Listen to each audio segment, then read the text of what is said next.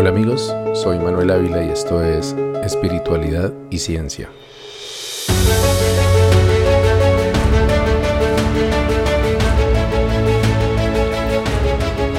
Cuando hice parte del movimiento Pueblo Nación Muisca en Bogotá, por allá en 2011, escuché por primera vez las acusaciones que con frecuencia se hacían de que mi comunidad de trabajo espiritual y resignificación ancestral muisca era una secta. El denunciante era un joven miembro del Cabildo Muisca de Suba, quien en un video que publicó en Facebook señalaba al abuelo Suagagua, utilizando su nombre legal, Sigifredo Niño, ah, como líder de lo que según él era una secta gnóstica disfrazada de comunidad indígena. En su diatriba, el muchacho de cabello largo y rasgos indígenas decía que el susodicho señor niño no era un verdadero indígena y que sus enseñanzas no reflejaban los usos y costumbres tradicionales del pueblo muisca. Yo llevaba un poco más de un año frecuentando al abuelo Suagagua y a su esposa, participando en las actividades de la comunidad y departiendo con otros miembros de ella. También conocía el concepto de secta y no me parecía que hubiese nada en mi comunidad muisca que pudiera considerar sectario o fanático, mucho menos que los miembros de la organización fuéramos manipulados de alguna forma por ninguno de los abuelos que conocía. Desde luego, descarté las acusaciones del muchacho de Suba, entendiéndolas como uno de los tantos ataques que el abuelo Suagagua injustificadamente recibía, probablemente por envidia, por su prominencia en los medios y capacidad de convocatoria sin par entre los círculos ancestralistas de Bogotá por esa época. El propio abuelo Suagagua me había advertido que los miembros de otros cabildos muiscas del territorio estaban en su contra. Después del fracaso de varios intentos de integración de estos cabildos muiscas de la ciudad, según el abuelo, los otros cabildos se habían olvidado de la parte espiritual de la tradición indígena y se enfocaban solamente en pelear por los recursos económicos que el gobierno destinaba a la protección de los cabildos reconocidos. La verdad es que nunca me acerqué a ninguno de esos grupos de tractores de Pueblo Nación Muisca Chipcha y en retrospectiva creo que habría sido interesante escuchar sus argumentos y tratar de discernir la razón por la cual el abuelo Suagagua y su proceso tenían tantos malqueriantes. De haberlo hecho, tal vez habría podido notar ciertos comportamientos, no solo del abuelo Suagagua, sino de otros miembros del Consejo de Ancianos, así como peculiaridades de nuestra comunidad, que si bien aún creo que no podrían considerarse una secta propiamente dicha, sí que tenían muchos puntos en común con la definición más frecuente de una secta destructiva. Aquí nuevamente nos enfrentamos con el problema de tener que etiquetar manifestaciones humanas, en este caso colectivas, que no han sido oficialmente definidas por ninguna organización internacional manifestaciones que además pueden expresarse en todo un espectro de niveles de fanatismo y manipulación, desde inocentes subgrupos religiosos hasta peligrosos grupos de fanáticos sociópatas. De todas formas, trataré de darle un poco de forma a los conceptos, diferenciando aquellos que si bien puede que no sean especialmente provechosos para la búsqueda espiritual, tampoco resultan particularmente peligrosos, de los que sí tenemos que aprender a reconocer para evitar a toda costa caer en sus garras. La primera distinción que habría que hacer es la de secta y culto. En inglés, esa distinción es más fácil porque la palabra cult se utiliza exclusivamente para referirse a lo que en español entendemos como secta en general, mientras que utilizan la palabra sect para referirse a lo que nosotros mal llamamos secta. Me explico, una secta es simplemente un subgrupo o derivación de un grupo religioso que generalmente por motivos doctrinales o a veces normativos se separa y adopta una denominación propia. Ejemplos de sectas en esta definición serían, por ejemplo, los judíos ortodoxos, los saktis hinduistas, los bautistas cristianos o los sunís musulmanes. Todas estas son subgrupos de religiones grandes de las que surgieron, pero ninguna de ellas es considerada peligrosa o destructiva necesariamente. En cambio, los cultos, que son lo que nosotros en Latinoamérica al menos usualmente llamamos secta, sí tienen siempre una connotación negativa, excepto cuando se utiliza para referirse a la excesiva reverencia a algo en particular, como por ejemplo cuando hablamos del culto a la belleza o el culto al sol en las comunidades amerindias. Los cultos, por tanto, son el objetivo central de mi análisis, pero a partir de aquí voy a referirme a ellos con el término con el que los conocemos al menos en Latinoamérica, que es sectas. Pero quise hacer la aclaración para evitar confusiones. Entonces, ¿qué es una secta? Existen muchas definiciones del concepto de secta en el contexto que estamos abordando. Una definición que aporta Wikipedia proviene del psicólogo Michael Lagone, quien dice que se trata de un grupo o movimiento que exhibe una devoción excesiva hacia una persona, idea o cosa y que emplea técnicas antiéticas de manipulación para persuadir y controlar a sus adeptos, diseñadas para lograr las metas del líder del grupo, trayendo como consecuencia actuales o posibles el daño a sus miembros, a las familias de ellos o a la sociedad en general. Esto es una buena definición, un poco general, pero los expertos que trabajan desprogramando a, víctimas de la programación o lavado cerebral que sufren en las sectas han creado marcos de referencia para identificar y denunciar los miles de sectas que hay en todo el mundo. En el caso del psicólogo forense Steve Eichel, quien calcula que en solo Estados Unidos hay más de 10.000 sectas peligrosas, ha compartido unas pautas para identificar a una secta. Y lo que yo voy a hacer hoy es utilizar lo que se llama ahora el modelo de Eichel para determinar si la comunidad muisca a la que pertenecí y el movimiento gnóstico fundado por Samaela Unweor pueden considerarse sectas. Ojo, no estoy diciendo de antemano que estos grupos sean o no una secta, simplemente quiero aplicar el modelo de Eichel para hacer un, análisis lo más objetivo posible y luego llegar a algunas conclusiones. Una secta puede ser de cualquier tamaño, desde un puñado de personas hasta una religión global. Si en un grupo de amigos, por ejemplo, se identifican las características que vamos a ver en los siguientes puntos, ese grupo podría considerarse una secta. Por otra parte, la religión de los testigos de Jehová es para muchos también una secta, a pesar de tratarse de una organización de casi 9 millones de miembros y presente en casi todos los países del mundo. Sobre decir que para que una organización se considere una secta, no hay necesidad de que todos los miembros se conozcan entre sí o que estén físicamente reunidos en un solo lugar. Por lo tanto, mi comunidad, Muisca y la Gnosis pueden seguir concursando por la medalla de secta de espiritualidad y ciencia. Eichel dice, ten cuidado con cualquier tipo de presión.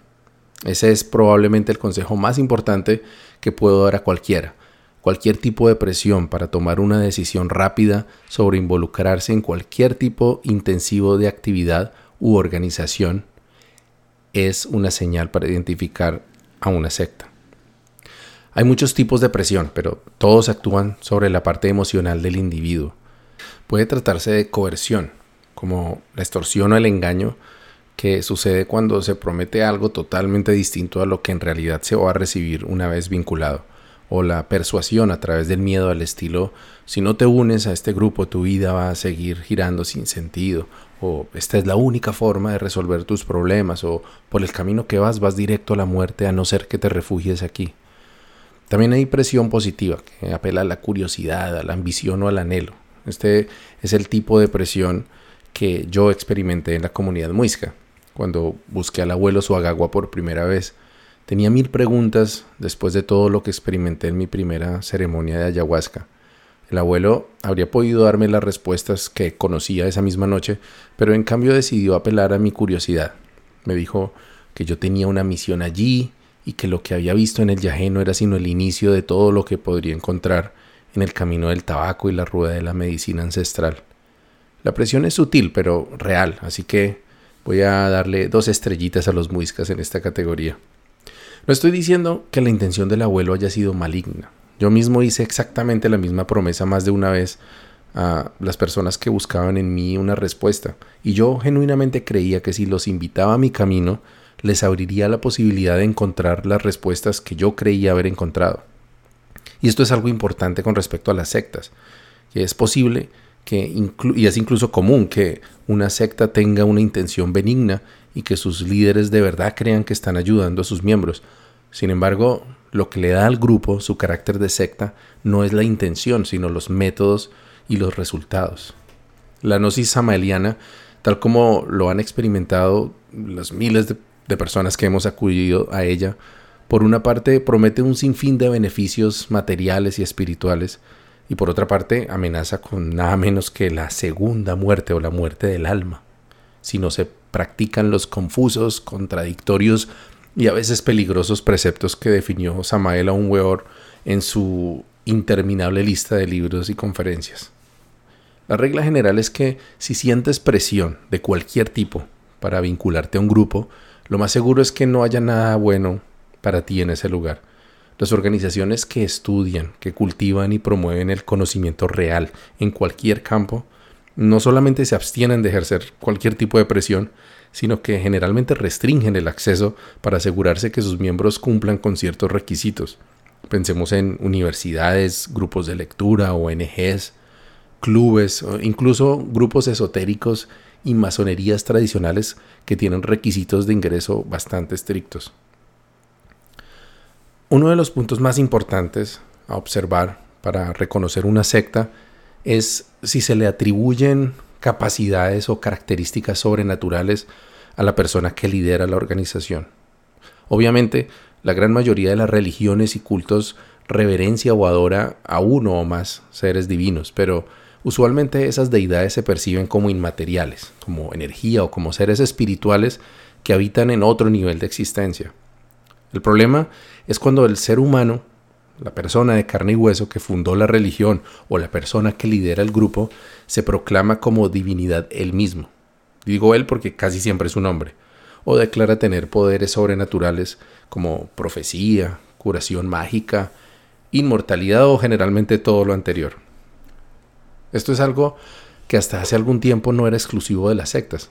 Casi todas las religiones tenían a la cabeza una persona, igual, casi siempre un hombre, que decía tener poderes sobrehumanos. En la religión católica, por ejemplo, se decía que el Papa era infalible y que por lo tanto no podía equivocarse mientras estuviera en su cargo.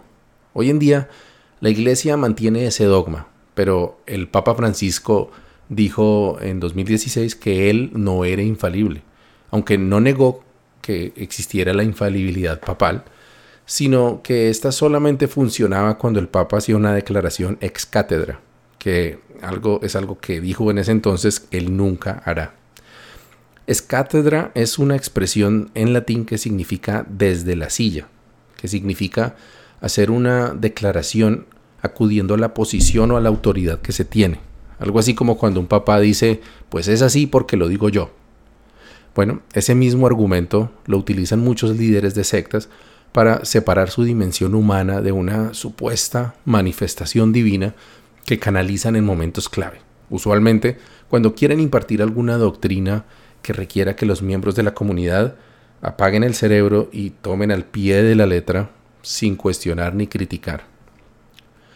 Recuerdo que con los muiscas, los abuelos llamaban a este proceso hablar desde el espíritu o la palabra del abuelo interno. Muchas veces, durante las mambias o ceremonias de la comunidad, generalmente bien entrada la noche, Alguno de los abuelos cambiaba el tono de voz, haciéndolo más profundo, pausado, y empezaba a decir cosas que supuestamente no provenían de su lado humano, sino del espíritu ancestral que decían encarnar. El abuelo Nemequene, por ejemplo, quien decía que tenía el espíritu de el cacique Nemequene, uno de los eh, mandatarios del pueblo muisca de hace algunos siglos, eh, teniendo apenas algo más de 70 años, cambiaba su voz por una que lo hacía parecer un anciano de más de 90. En ese momento, los miembros de la comunidad que estuvieran a su lado hacían un silencio reverencial y escuchaban atentamente lo que esperarían sería una tremenda revelación mística llena de sabiduría. Yo la verdad dejé de creer en ese performance después de un par de veces de ver a la abuela Yanguma y al abuelo Nemequene encarnar a sus supuestos abuelos espirituales. La abuela tenía la costumbre de empezar a hablar supuestamente en lengua ancestral, pero lo que en realidad decía era parlotear fonemas sin sentido ni estructura. Más o menos como cuando uno juega a hablar chino sin tener la menor idea de ese idioma. A pesar de que el muiscún, que era la lengua ancestral de los muiscas, se considera extinta, hay suficientes registros escritos de cómo sonaba y cómo se estructuraba, con lo cual la Universidad Nacional y otras instituciones de Colombia han construido incluso diccionarios de la lengua muisca. Y de esta forma, pues la actuación de la abuela a duras penas lograba convencer a los más crédulos. Incluso otros abuelos en privado reconocían que la abuela simplemente hacía un performance, a pesar de pretender que sus propias posesiones ancestrales sí eran genuinas. Lo peligroso de esa palabra de los abuelos era que durante esos trances los abuelos hacían juicios de valor que muchas veces expresaban prejuicios y sesgos como homofobia, machismo e incluso racismo. Con frecuencia aprovechaban para aconsejar a los jóvenes de la comunidad sobre decisiones importantes o sembrar semillas para manipulación futura, diciendo cosas como tienes una tarea muy importante que realizar aquí, pero tienes que prometerme tu lealtad o en otra vida tú fuiste mi mujer. Esto último se lo escuché decir a un abuelo septuagenario dirigiéndose a una chica de apenas 20 años, quien un par de años más tarde dijo estar perdidamente enamorada de él. La gnosis samaeliana desde sus comienzos ha girado alrededor de la supuesta divinidad de su fundador Samael Aumbeor. En vida se le considera un Mesías, encarnación de Dios, espíritu regente del planeta Marte, infalible e inmortal. Luego de su muerte, sus seguidores esperaban que resucitara al tercer día y hay quienes todavía esperan su regreso. Hoy en día, muchos grupos gnósticos y derivados de la gnosis siguen utilizando la imagen de Samael como una presencia invisible para manipular a sus seguidores.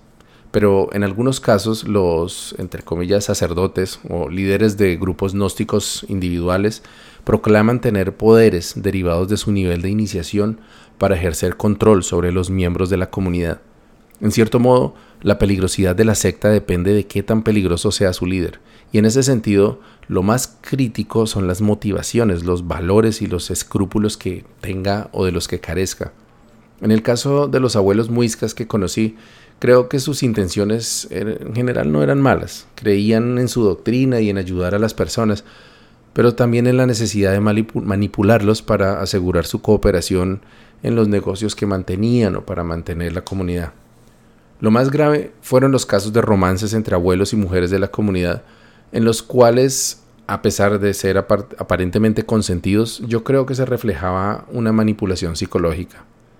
Un caso famoso y bastante grave de este fenómeno, aunque en otra comunidad, fue el que llegó a los juzgados en Colombia y que llevó a la cárcel al taita Orlando Gaitán, quien violó a por lo menos seis mujeres de la comunidad Carare, de la cual era su líder.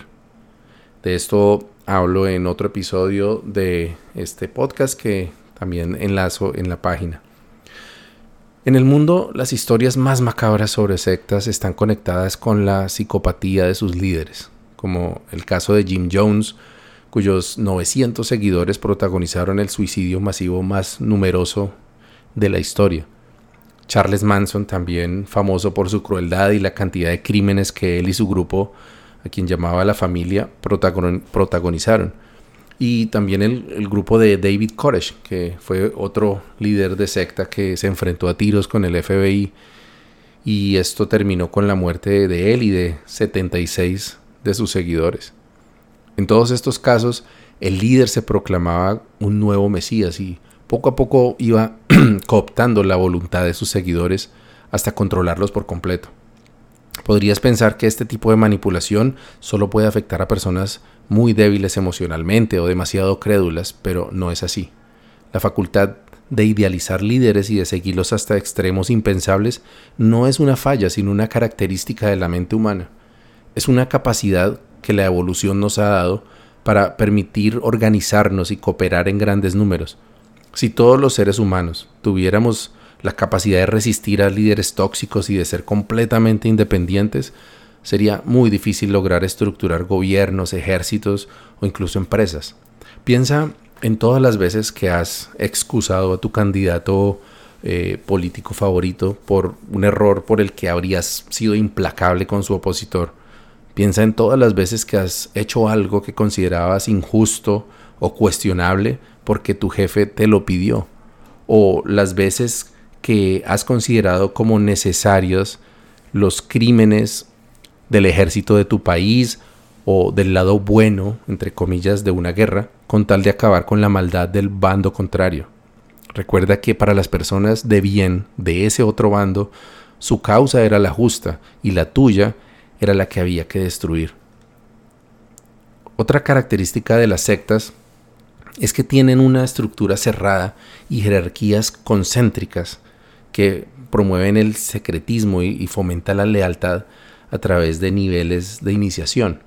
Esto quiere decir que para ser miembro hay que hacer algún tipo de rito de paso, con el cual los miembros acceden a información privada que no tiene nadie externo a esa comunidad. En muchos casos, dentro de la comunidad hay niveles aún más exclusivos de membresía que a su vez van dando acceso a información aún más confidencial hasta que se llega a un círculo íntimo alrededor del líder. Un caso famoso de esta estructura es el de la cienciología, que cuenta con ocho niveles de conocimiento o liberación, como ellos lo llaman, además de siete niveles adicionales que supuestamente son secretos y que solamente pueden ser revelados a quienes lleguen al octavo nivel. En el caso de la cienciología, para alcanzar cada nivel, no solo hay que demostrar lealtad y cumplimiento de la doctrina que promueven, sino que además hay que pagar cantidades cada vez más exorbitantes de dinero. Esta es la razón por la que varias estrellas de Hollywood y multimillonarios han sido particularmente proclives a dejarse seducir por la cienciología, que termina siendo una forma más de reafirmar su poder y su exclusividad. Ya he contado en otros episodios sobre mi rito de paso muisca, y cómo desde que me vinculé a la comunidad escuché promesas de conocimientos místicos y revelaciones asombrosas que me esperaban si decidía seguir a los abuelos y prepararme para el rito de paso. Los abuelos hablaban de siete ritos de paso, que luego supe que eran en realidad adaptación de siete iniciaciones gnósticas, que a su vez eran adaptadas para parecer antiguos ritos indígenas. No sorprenderá saber que durante los tres años que anduve con los muiscas solo encontré una y otra vez las mismas promesas vagas de conocimientos místicos que serían revelados en el momento apropiado, para terminar siempre hablando del maíz biche, que no era más que la creencia gnóstica adaptada del, del tantrismo oriental de evitar la eyaculación masculina para supuestamente transmutar la energía. ¿Transmutar cuál energía? ¿O transmutarla en qué? Los gnósticos dicen que es una energía vital que se utiliza para incendiar demonios y construir la propia alma. Los muiscas de Pueblo Nación decían que esa energía se utilizaba para crear oro cósmico, que es con lo que se hacían los pagamentos y los negocios espirituales. Si los muiscas de Pueblo Nación adaptaron las iniciaciones gnósticas para sus ritos de paso, los gnósticos hicieron lo propio con los niveles iniciáticos de la masonería, en los cuales se basó Samael Aumbeor para sus ceremonias. Dentro de la gnosis, cada nivel de iniciación supuestamente le iba otorgando o le va otorgando al postulante algún poder sobrenatural. El primero de ellos es llamado el viaje astral, que no es otra cosa que sueños lúcidos, los cuales, aunque poco comunes, pueden ser logrados por cualquier persona con la técnica adecuada y un poco de práctica. Cuando alguien que no sabe esto tiene por primera vez un sueño lúcido luego de entrar a la gnosis, puede creer que esa experiencia es una evidencia de que todo lo que promete la gnosis es cierto y que acaba de tener su primera experiencia real del mundo espiritual.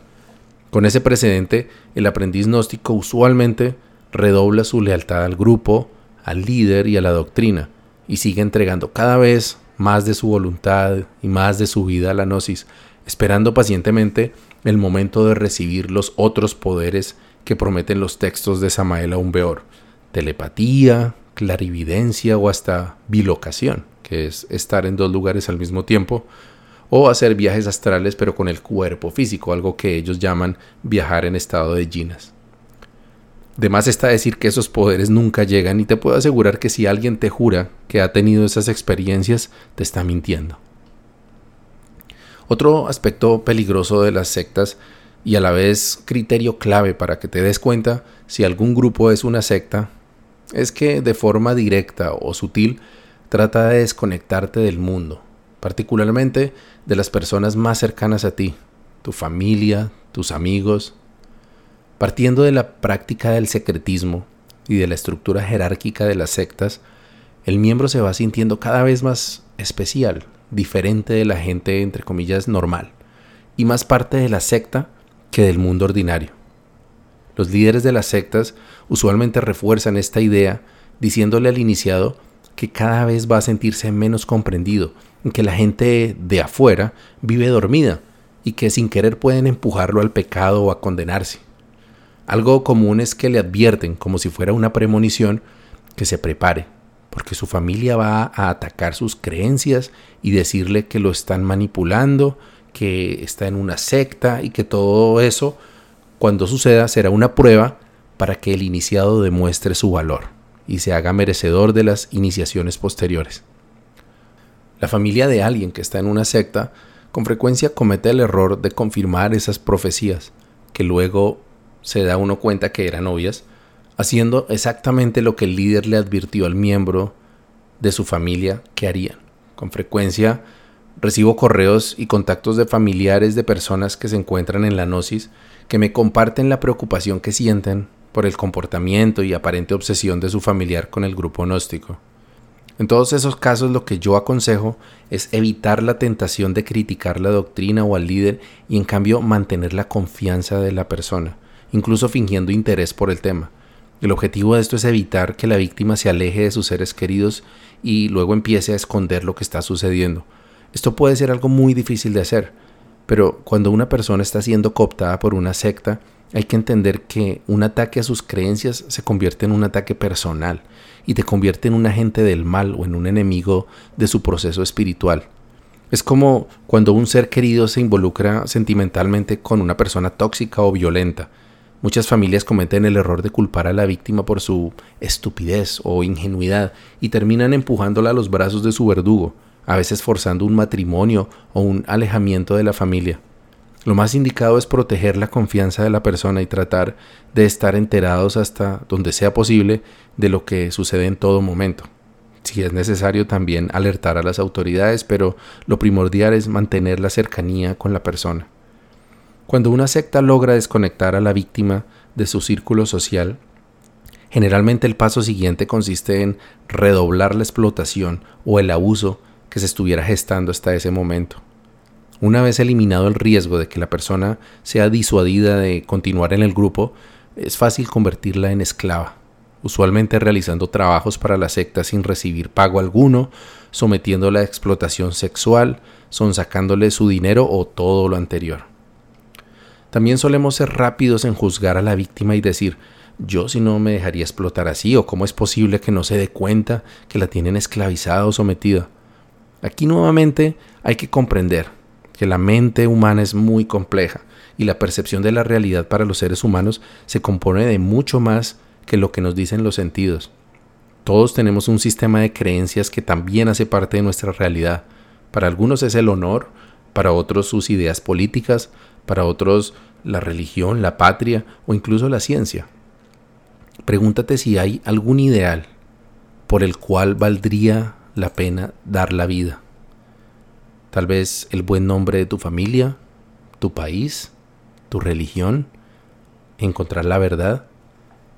Bueno, la víctima de una secta ha sido engañada, adoctrinada y manipulada por años para pensar que lo más importante de la vida o incluso más importante que la propia vida, es entregarse por completo a la secta, o mejor dicho, a la doctrina y prácticas de la secta. Muchas veces la persona que está en la secta cree que con su sufrimiento y sacrificios está trabajando no solo por su salvación, sino por el bien de su familia o incluso por la redención de toda la humanidad. Cuando lo que está en juego es tan importante, todo lo demás pasa a un segundo plano incluso estar cerca de la familia o comer tres veces al día. no muy diferente en intención a alguien que toma las armas para defender a su país o que se va a vivir ilegal a un país donde no conoce a nadie para buscar un mejor futuro para su familia. Incluso si la persona eventualmente se cuestiona si tomó la decisión correcta y empieza a reconocer que puede que esté siendo engañada y explotada, entra en juego la falacia del costo perdido, que es un sesgo mental instintivo en los humanos, que nos hace permanecer en algo que nos hace daño o nos perjudica porque no queremos perder lo que ya hemos invertido. Esta es la razón por la cual terminas de ver una película que ya empezaste, así no te haya gustado nada, solo por no perder el tiempo y el dinero que ya gastaste. O seguir invirtiendo en un negocio que solo te trae pérdidas porque ya le has metido mucho. O permanecer en una relación tóxica para no perder el tiempo que ya le has dedicado a esa persona. Tal vez la secta está absorbiendo tu vida, pero si renuncias ahora, tendrías que reconocer que fuiste idiota y que echaste todos esos años a la basura. Más bien valora todo el aprendizaje que has ganado y sigue buscando tu felicidad como una persona más sabia y más madura.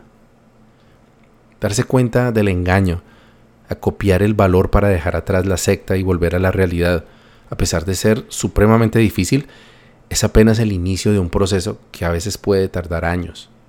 El condicionamiento recibido durante años las amenazas de castigos divinos o tragedias por traicionar al líder y en general una visión mágica de la realidad hacen que los primeros pasos por fuera de la secta sean terriblemente duros. Incluso sabiendo que uno ha sido engañado o manipulado, el subconsciente está tan cargado de miedos que uno no puede evitar sentir que se está en peligro constante. En mi caso, el abandono de creencias que me acompañaron por tantos años me llevó a un ataque de ansiedad que es un episodio que contaré pronto en este podcast y que tardé algo más de un año en superar por completo. Existen grupos de ayuda para víctimas de sectas y también es recomendable la asesoría psicológica o psiquiátrica profesional que se necesite para atravesar esa etapa y poder volver a la normalidad. En cualquier caso, la comprensión de la familia, el apoyo de los amigos y la compañía constante a quien se esté recuperando de la manipulación de una secta son fundamentales para lograr una sanación completa. La pregunta que valdría la pena hacerse es si las sectas no deberían ser declaradas ilegales y perseguidas por la ley. Algunos países lo han logrado, otros están intentando instaurar legislación antisectas que persiguen al menos a las variantes más extremas y peligrosas. El problema es que, como dije, algunas sectas se disfrazan de religión, de coaching, comunidades ancestrales o clubes y logran pasar debajo del radar por mucho tiempo, hasta que algún hecho trágico capta la atención del público. En Colombia hay un proyecto de ley sobre organizaciones coercitivas que busca castigar a quienes incurran en acciones que lesionen la integridad de las personas, vulneren su libre albedrío o las sustraigan de sus entornos sociales con fines de explotación y manipulación. La iniciativa es un paso en la dirección correcta, aunque el reto, como siempre, será en la reglamentación y en la ejecución de las normas, para que sea efectiva y para que se respete también la libertad de cultos que está protegida además por la Constitución. Después de hacer el análisis de Eichel, mi conclusión es que mi comunidad muisca tenía algunos comportamientos y componentes sectarios, pero difícilmente podría considerarse una secta. Digamos que tenía los ingredientes de secta, pero no el nivel de organización y disciplina que usualmente tienen las sectas más peligrosas. La Gnosis, por otra parte, yo diría que es más bien una franquicia de sectas. No hay mucha información de cómo funcionaba el círculo privado de Samael Aumbeor mientras vivía, pero todo parece indicar que se trataría de una secta en toda regla. Lo que pasa es que toda la doctrina gnóstica samaeliana es perfecta para ser utilizada en la formación de subsectas o neosectas, que es lo que ha sucedido desde la muerte de, de Aumbeor que los sujetos megalómanos, ambiciosos e inescrupulosos que han encontrado estas creencias y esta doctrina han adoptado la cátedra de Samael utilizando las docenas de libros y conferencias que dejó para crear sus propias sectas y con ellas explotar a miles de personas. Muchas de esas personas además llegan a la gnosis en momentos de vulnerabilidad o con problemas de salud mental y se aferran a las promesas que les hacen, creyendo que encontrarán allí la solución a sus problemas. Parte de los gnósticos, existen muchas otras organizaciones que utilizan las mismas técnicas y trampas que mencioné, aunque variando la apariencia y el contenido de las enseñanzas. Existen derivaciones de la gnosis ameliana, como la comunidad muisca a la que pertenecí, el movimiento Maíz de México, sobre el que conversé hace algún tiempo con mi invitado Amilcar Vargas, o la comunidad del templo Sacro Aquarius, en el departamento de Santander, en Colombia, que es una historia bien macabra e interesante que tal vez algún día compartiré.